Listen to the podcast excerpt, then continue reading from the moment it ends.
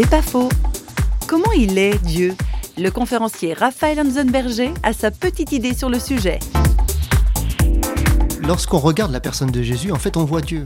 Euh, je me souviens une fois, quelqu'un me disait Ah, Dieu est méchant, Dieu est cruel. Et je lui disais, mais d'où est-ce que tu sortes cette image-là? Ah, c'est comme ça que j'imagine euh, Dieu parce que mon père était comme ça.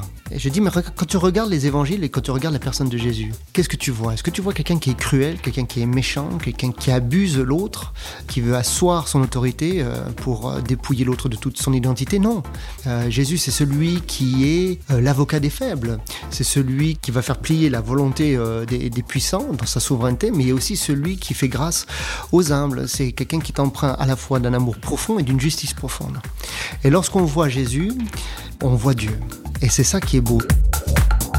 C'est pas faux, vous a été proposé par parole.ch.